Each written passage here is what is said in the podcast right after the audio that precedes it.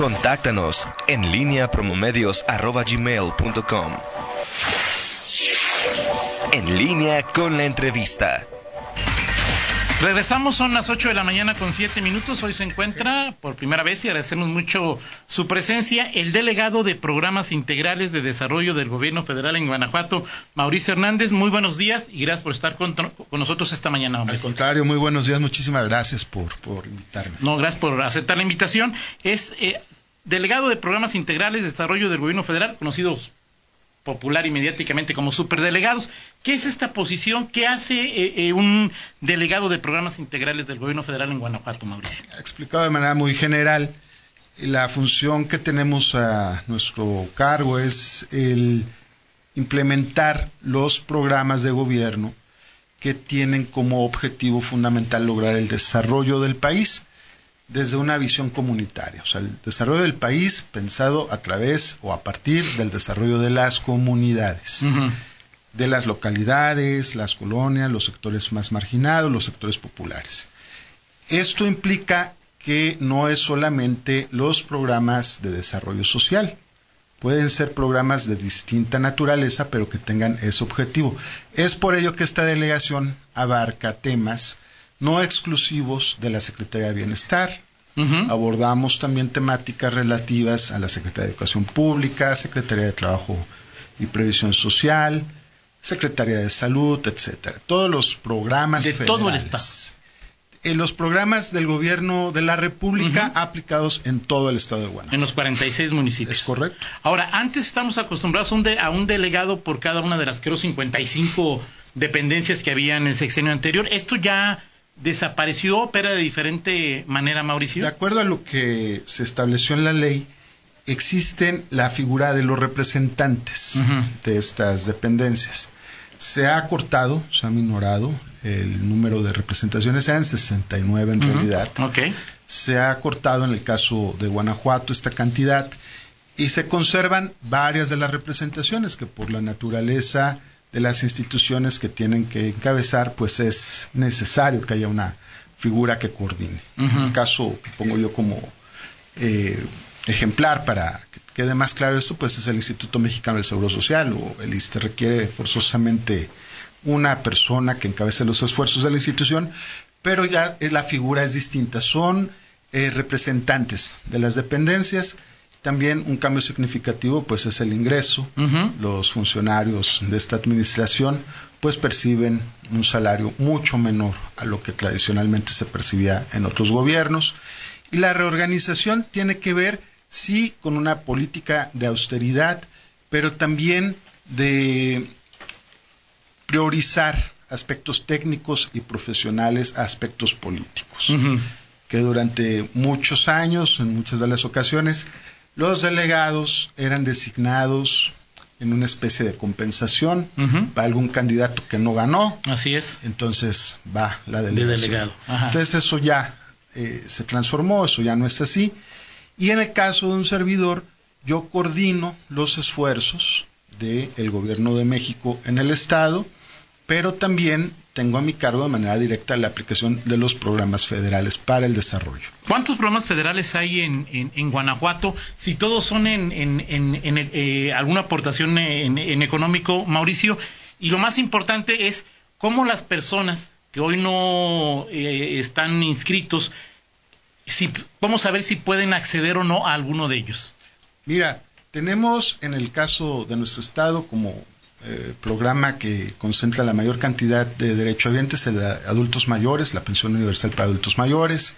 En segundo lugar, sería la preparatoria, el programa de beca para preparatoria, para estudiantes de educación media superior, la beca básica para niños y niñas de familias de alta y muy alta marginación o que vivan en zonas de violencia, el programa de producción para el bienestar antes Procampo, está enfocado a los campesinos, poniendo énfasis a aquellos eh, productores del campo que eh, trabajen en tierras de temporal, aunque no exclusivamente son ellos, pero sí prioritariamente para ellos. Eh, podríamos mencionar el programa de personas con discapacidad, sobre todo niños y niñas, población indígena, aunque en el caso de Guanajuato es un sector minoritario en términos comparativos. Por ejemplo, con Chiapas, Oaxaca, pues sí, estadísticamente es, es, no es tan significativo, pero contamos también con pueblos originarios en nuestro estado. Eh, otros que también tienen un impacto menor en términos de cantidad de derechohabientes, pero que en términos de proyecto muy importantes, como el programa de opciones productivas, que es economía social, economía solidaria, que ya nos significó una inversión de 23 millones de pesos, sobre todo en el noreste del estado. El programa de tandas para el bienestar, con cerca de 6 mil derechohabientes, beneficiarios que eh, reciben un crédito a la palabra para emprender su negocio. El programa de jóvenes construyendo el futuro, desde luego, ya son 14 mil muchachos inscritos a este programa. El programa de jóvenes escribiendo el futuro, que es para estudiantes universitarios de escasos recursos, sobre todo universidades públicas, aunque no exclusivamente hay un margen en el que también las reglas de operación permiten a muchachos que estudian en universidades privadas ingresar a este programa con una beca de 3.600 pesos mensuales. Eh, mensuales. Mensuales. Son seis mil muchachos en Guanajuato y me informan, justo ayer platicaba con los operadores de este programa, que seguramente se va a incrementar a nueve mil en este año. Entonces, ya en suma, estamos hablando de más de 800 mil derechohabientes en Guanajuato. El año pasado nos significó una inversión de 7 mil millones de pesos. Eh, de modo que es muy amplia la cobertura y seguimos, desde luego, eh, insertando, incluyendo a más y más personas. Eh, desde luego, sabemos que no hemos llegado al 100% de la cobertura en dos programas que son universales o que buscan, pretenden ser universales, el de adultos mayores y el de la educación media básica. Eh, la beca de preparatoria. Esto se debe básicamente a situaciones ya de nivel eminentemente administrativo, homonimias, problemas con, con, las identificaciones de las personas. Ya estamos en ese nivel y estamos también ya en estos momentos en la posibilidad de atender caso por caso. Ya es un en términos estadísticos ya es marginal. por ejemplo, ya también, Mauricio, tenemos el mismo caso es administrativo, ya aquellas personas mayores de 68, años, y salvo indígenas. Tienen derecho a una pensión de de 3000 ya subió a 3750 pesos, ya se incrementó, estábamos bimestral o es bimestral, estábamos en los 3600, ya este año se incrementa. Es muy importante también que se considere que cuando llegamos al gobierno en diciembre de 2018, la pensión era de 1.110 pesos. Bimestrales. Bimestrales. Ahora es 200%. Es Y cualquier persona que tenga más de 68 años, sea... Esto es universal, es una pensión. Que sea empresario, exfutbolista, funcionario, exfuncionario. Expresidente. Expresidente, o sea. Todo el mundo tiene derecho a esta pensión. Exgobernador. Todo mundo. ¿Y todos la reciben, Mauricio? Eh, bueno, también existe un margen, hay que decirlo, las cosas hay, que, hay que platicarlas como son. Hay gente que decide no incorporarse al programa. Hay que, hay que, hay que incorporarse, o sea, es decir, no es de que te llegue... Nosotros llevamos a cabo un censo entre el periodo comprendido de la transición, aproximadamente hace un año, marzo del año pasado, se llevó a cabo un censo casa por casa, visitamos a un millón doscientas treinta mil familias de Guanajuato.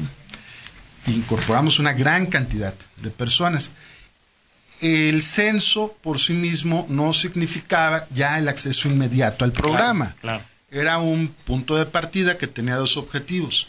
El constatar que la persona efectivamente esté, que tenga o que cumpla eh, un primer, eh, eh, de una primera revisión con el perfil, pero también buscábamos revisar el padrón que nos habían heredado anteriores administraciones.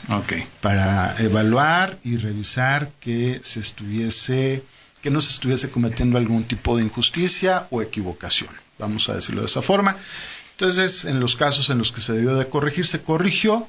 En los casos en los que estaba todo perfectamente en orden, se garantizó su permanencia en los programas y se incorporaron a nuevos. Por citar un ejemplo, en el caso de adultos mayores, estamos hablando de que en diciembre de 2018 se pagó a cerca de 136 mil adultos mayores. En estos momentos tenemos incorporados a prácticamente 390 mil adultos mayores. Más del doble también. Mucho más del doble. Y pagándole más también de casi el triple. Casi el triple. Vamos a ir a una pausa. Te dejo varios, varios temas sobre la mesa. Eh, Mauricio eh, Hernández, delegado de Programas Integrales de Desarrollo del Gobierno Federal en Guanajuato.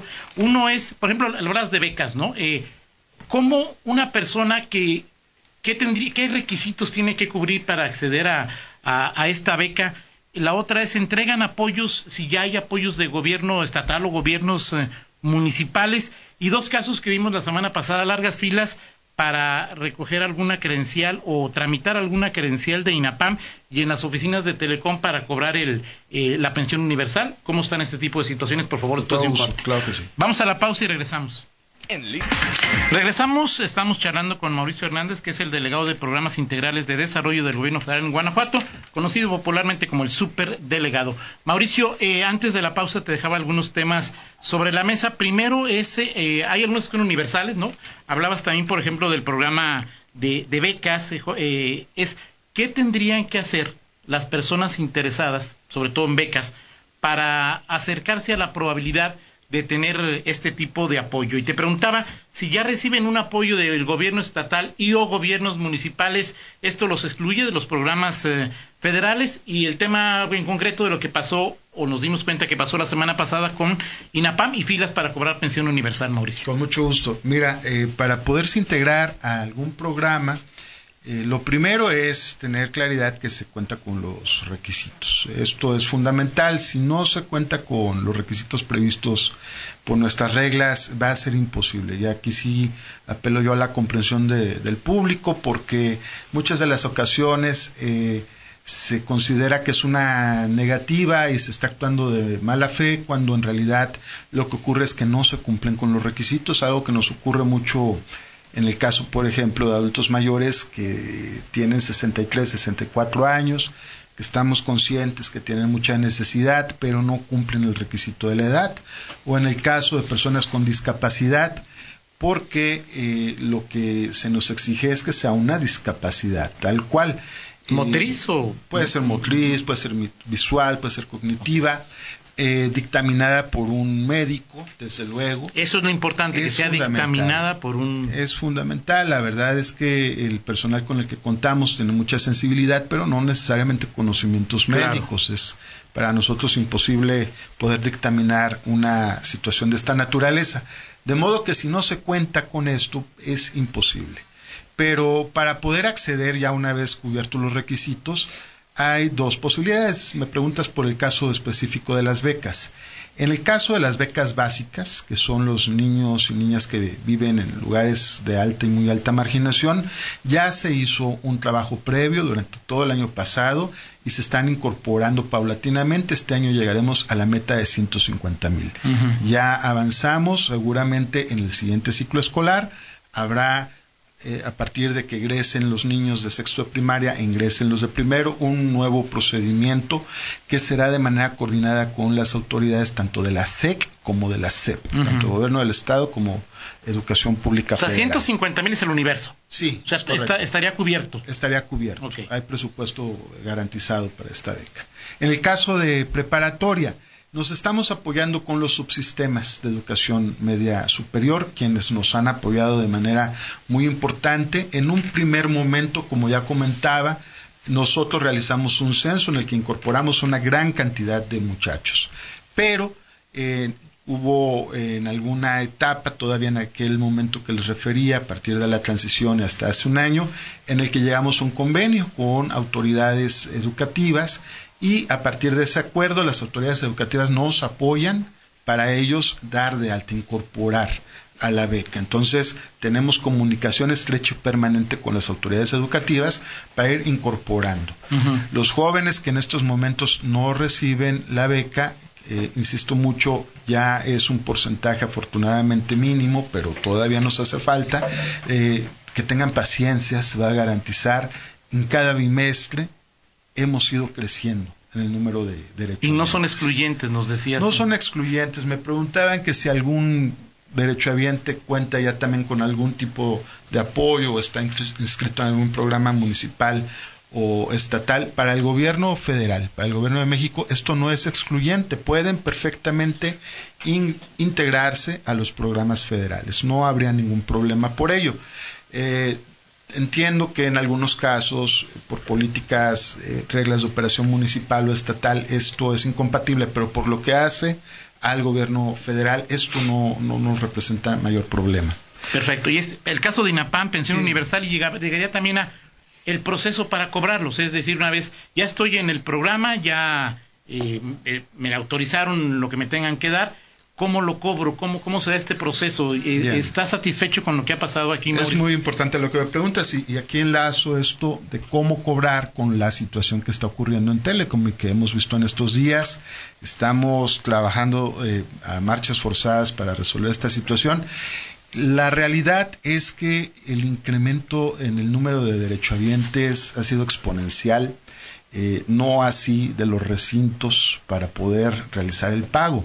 Eh, esto explica la situación, no nos excluye ninguna responsabilidad, por el contrario, estamos metidos permanentemente para resolverlo. Estamos ahí trabajando. ¿Es un giro como se paga o por qué en Telecom? Sí, es una orden de pago, le denominamos, y es en Telecom, aunque en las comunidades donde no existe esta opción, pues todavía trabajamos con mesas de atención apoyados en el Banco del Bienestar. Y justo es hacia donde quiero yo avanzar.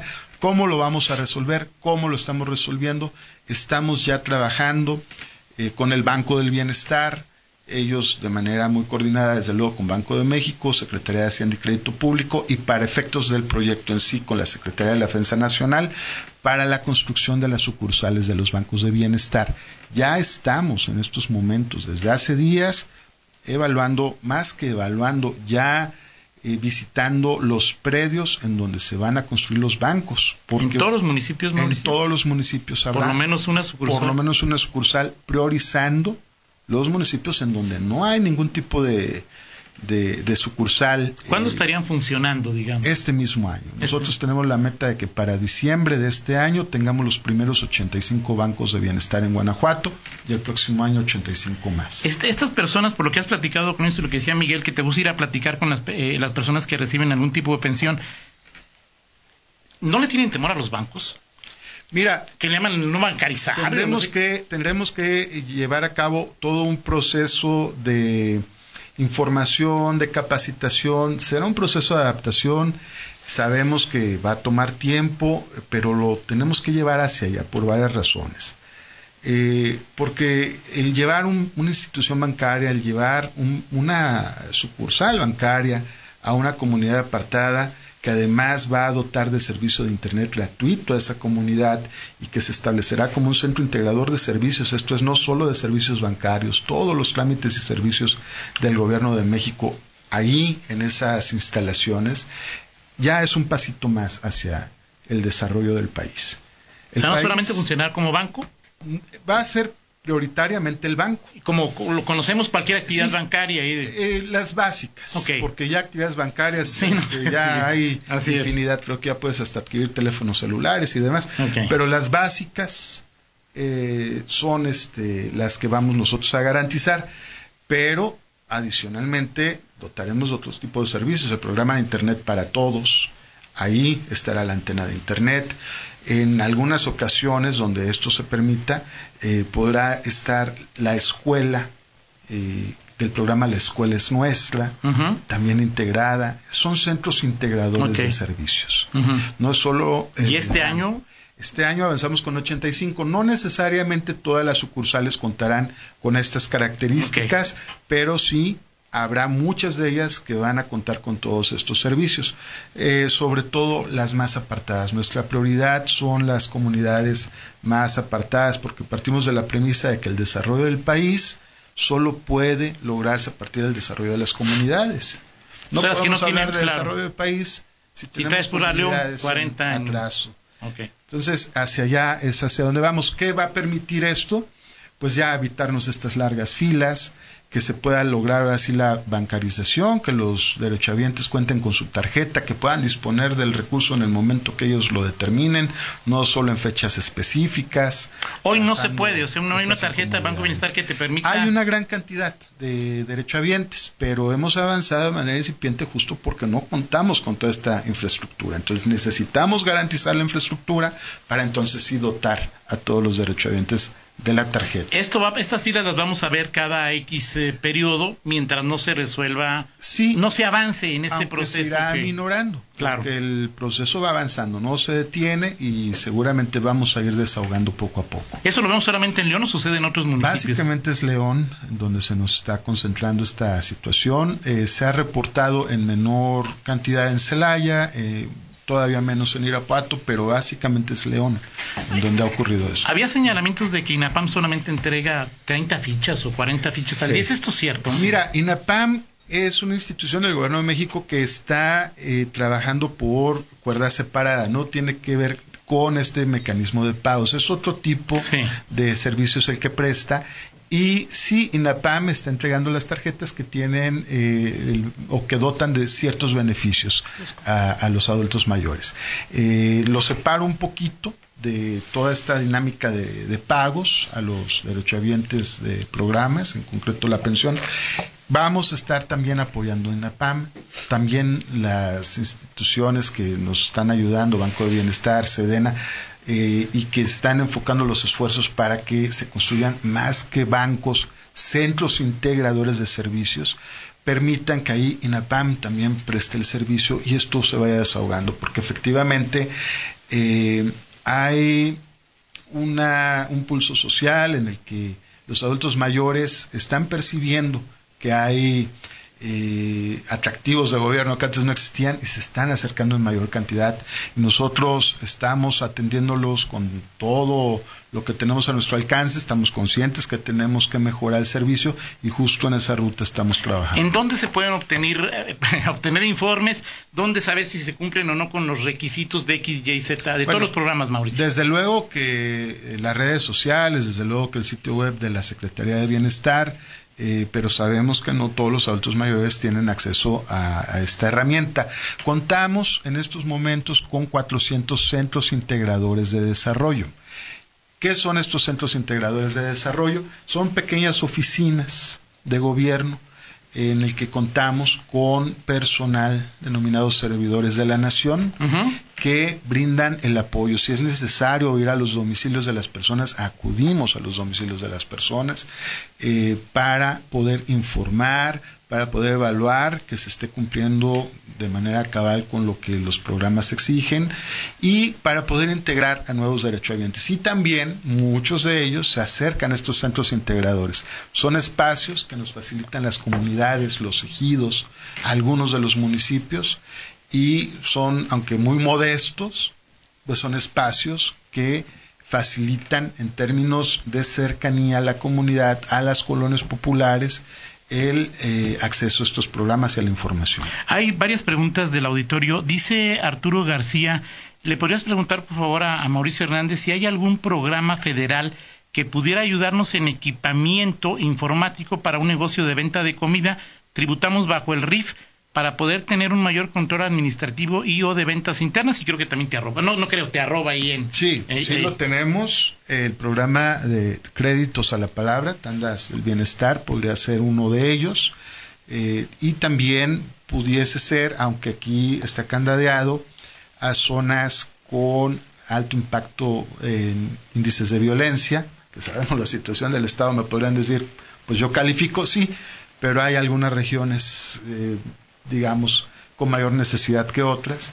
Eh, ¿León cabe o no cabe en esta? León todavía no ingresa, Irapuato ya está, Celaya, pero León no. pero León todavía no. Eh, esperemos que no, porque si ingresa no es una buena noticia. Eh, por eso yo puse como primer lugar el programa de créditos a la palabra, ese sí es general. Y contamos con otro tipo de apoyo, con otro tipo de programa que es el de economía solidaria y que va enfocado a estas regiones. Cualquiera de esos dos, si se cumple con los requisitos, pudiera integrarse. Yo le recomendaría al, a la persona que nos que, que- que nos pregunta, perdón que no no capté de primera Arturo nombre, García. a don Arturo que se pusiera en contacto con la- con el centro integrador más cercano a su domicilio, seguramente lo ha visto. Juntamos con la señalítica del gobierno de México para mayor identificación y ahí seguramente se le brindará la atención necesaria.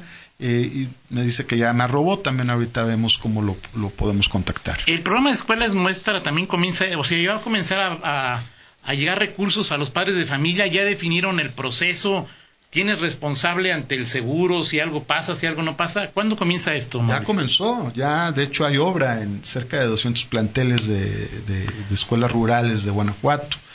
Este ¿Cuánto programa dinero es el, el que es a 200? son, son 21 millones de pesos el último reporte que tuvimos, pues una primera etapa. Sí, claro. Ya iniciaremos con la segunda etapa en el mes de marzo. También es muy importante que, que se conozca que, que ya vamos. ¿Cuál es la segunda etapa? La primera etapa fueron las 200 escuelas eh, en peores condiciones eh, del Estado. Ya lo estamos atendiendo y la verdad es que nos llena de mucha satisfacción que el programa va avanzando de manera correcta en estos dos ¿Se lo dieron a los padres de a la, Sí. ¿Cuál es el proceso? Se lleva a cabo una asamblea en la que participan padres de familia, maestros y niños estudiantes mayores de 10 años. En esa asamblea se elige un comité de administración escolar eh, que se integra básicamente por padres de familia. Eh, hay un candado para la figura del tesorero, pues no hay tal tesorero, tiene que ser tesorera Ok. es mujer quien recibe la tarjeta. El que ella reciba la tarjeta le permite eh, hacer uso eh, discrecional del recurso? No, de ninguna manera. ¿El comité puede hacerlo? Tampoco. ¿Quién determina esto? La propia asamblea. Sobre un catálogo de proyectos muy puntual, la asamblea determina en qué O puede sea, barda, salón, baños, Es, eh, efectivamente. remodelación. adquisición de insumos de todo tipo, desde material de limpieza, material de oficina hasta O computadoras. sea, hay un abanico y de pantallas. escoges. Ahí escogen en asamblea de manera democrática. Y luego a quién contratan. Ellos tienen que contratar a través del comité de administración escolar, priorizando a eh, pues trabajadores de la comunidad, pequeños negocios de la comunidad o el más cercano de la localidad. Claro, todo debidamente acreditado, facturación. Pero se convierten en, patrones con responsabilidad para quien contraten obrero manera, patronal. De ninguna manera. Es el gobierno de México quien asume esa responsabilidad. Ellos únicamente van a administrar de manera honesta el recurso de conformidad a lo que la Asamblea de manera democrática determina. Pero es el gobierno federal el que tiene las Sí, responsabilidades sobre patronales o de comprar un seguro, todo lo que tiene que ver El, con... el gobierno de México cuenta con el apoyo de la Secretaría de Educación Pública de manera directa en este programa y eh, la Delegación de Programas para el Desarrollo. Estamos nosotros eh, directamente vinculados con los comités de administración escolar de manera permanente y también con la Secretaría de Educación del Gobierno del Estado. En León ya veremos este programa Sí. para este año también en, en, en- en qué escuelas o en Ya, cuánto van a... en León ya tenemos escuelas. En rura- zonas rurales. Sí, San Juan de Otates, en eh, Ibarrilla. Tenemos ya escuelas en, en León que están trabajando con el programa de la escuela es nuestra y vendrán más. Perfecto. Porque el objetivo es que sean todas las escuelas públicas del país las que se integran en este programa. ¿Cómo participarían gobierno estatal o municipal en este proceso? Bueno, hay un intercambio de información, justo por, lo mencionaba hace unos segundos, porque tuvimos una reunión con el gobierno del estado, tenían ellos preocupación respecto de la seguridad de las obras, eh, nos hicieron algunas observaciones que nosotros atendimos puntualmente, entonces la vinculación con el gobierno del estado es fundamental para que este programa salga adelante y afortunadamente estamos trabajando de la mano con ellos. Bueno, eh, se nos acaba el tiempo en radio, siempre tenemos este problema.